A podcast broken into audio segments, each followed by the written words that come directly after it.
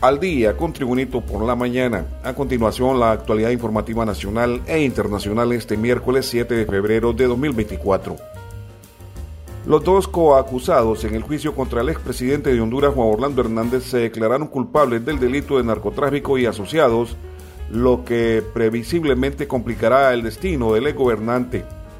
Según informó el medio Inner City Press, hoy presente en el tribunal que juzgará a Hernández a partir del próximo lunes, el último en declararse culpable fue el que el ex jefe de la Policía Nacional durante el mandato del expresidente, el excomisionado Juan Carlos El Tigre Bonilla.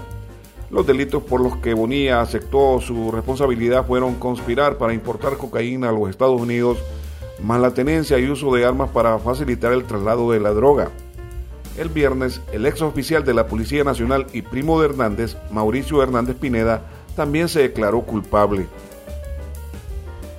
Continuamos con las informaciones. Juan Orlando Hernández, exmandatario hondureño acusado de tres delitos relacionados con el narcotráfico, ha decidido no utilizar el uniforme de prisión durante los días que dura su juicio en Estados Unidos. En su lugar, vestirá traje y corbata. Ana García, esposa de Hernández, confirma que ha enviado la ropa correspondiente a Estados Unidos. Los trajes seleccionados son los mismos que Juan Orlando Hernández usó en sus tomas de posesión como presidente en 2014 y 2018. Según Ana García, recientemente un amigo tuvo la oportunidad de visitar a Hernández y aprovechó la ocasión para enviarle la vestimenta que utilizará durante el juicio. Esta decisión destaca por la elección de prendas formales y simbólicas que evocan momentos importantes en la carrera política del exmandatario hondureño. Más informaciones. La coordinadora residente de las Naciones Unidas en Honduras Alice Shackelford recordó que hasta ahora solo una de las tres condiciones contempladas en el memorando de entendimiento para la instalación de la Comisión Internacional contra la Corrupción y la Impunidad en Honduras, SISI, está cumplida. Al mismo tiempo, Shackelford anunció que la delegación hondureña que viajó a Estados Unidos está encargada de discutir el borrador del convenio para el posible establecimiento de la SISI. Lo anterior debido a que el Congreso Nacional no ha retomado funciones en pleno para dar paso a las reformas legales necesarias. La representante de la ONU en Honduras, Alice Shackelford, subrayó la importancia de que se cumplan estas condiciones para el establecimiento efectivo de la CICI en Honduras. Continuamos con las informaciones. Luego de la contratación de médicos cubanos, el vicepresidente del Colegio Médico de Honduras, Samuel Santos, expresó que no se trata de ninguna discriminación, sino que en Honduras hay una alta tasa de desempleo y aseguró que estos médicos cubanos deben registrarse en el Colegio Médico de Honduras. Santos lamentó que hay 11.000 médicos hondureños que no han tenido una oportunidad de empleo y muchos de ellos son especialistas sin alguna oportunidad, por lo que muchos han tenido que emigrar del país. También en las noticias, según un informe presentado por el Instituto Nacional Penitenciario, hay 1.299 personas encarceladas que aparentemente no tienen defensor y que se les dará seguimiento para coadyuvar su situación jurídica, manifestó la abogada Yulisa Aguilar, magistrada de la Corte de Apelaciones en materia de criminalidad organizada y corrupción. Integrantes de la Mesa Técnica de Desinternamiento para Personas Privadas de Libertad se reunieron con los representantes de las distintas instituciones vinculadas al tema, a fin de establecer líneas de coordinación y comunicación para mejorar los procesos de trabajo entre el Poder Judicial y el Instituto Nacional Penitenciario por medio de la Comisión Interventora del Sistema Nacional Penitenciario.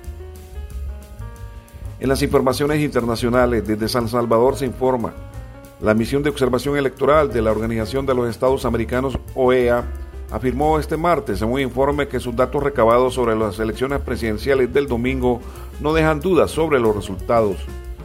La misión informa que los datos recabados por su equipo de trabajo confirman la amplia diferencia entre el candidato ganador y otros candidatos en la contienda, lo cual no deja dudas sobre los resultados electorales de las elecciones presidenciales, indicó el documento. La OEA recordó que la noche del domingo el candidato presidencial de Nuevas Ideas, Nayib Bukele, anunció con datos propios que había ganado la elección y realizó un evento público de celebración que contó con la participación de miles de personas en la capital, San Salvador. Desde Santiago de Chile se informa, el funeral de Estado del expresidente Sebastián Piñera, fallecido este martes en un accidente de helicóptero a los 74 años, será el viernes por la mañana en la Catedral Metropolitana de Santiago anunció este miércoles el canciller chileno Alberto Van Claverén.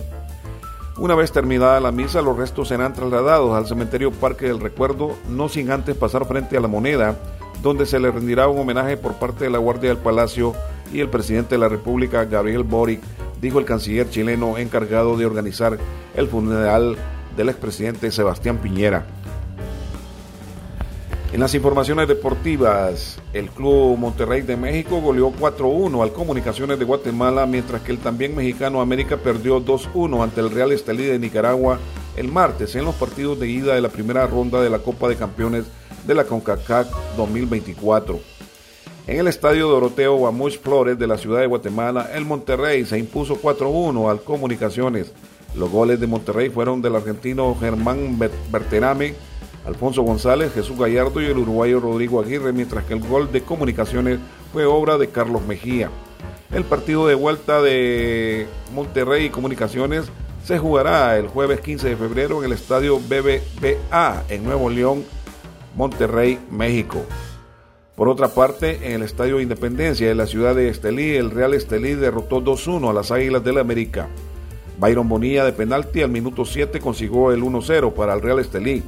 El 2-0 fue obra de Marvin Fletes con un remate de cabeza al minuto 47. Se jugaba el minuto 90 cuando el colombiano mexicano Julián Quiñones hizo gol de las Águilas al rematar una pelota rechazada por el portero. Esta llave se cerrará el miércoles 14 en el Estadio de la Ciudad de los Deportes de la Ciudad de México.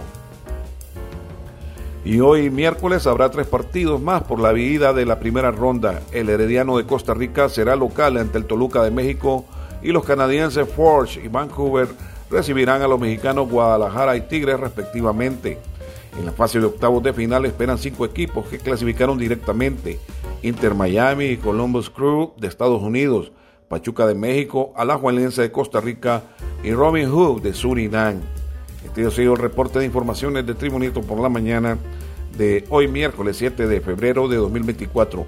Tribunito por la mañana os da las gracias y les invita a estar atentos a su próximo boletín informativo.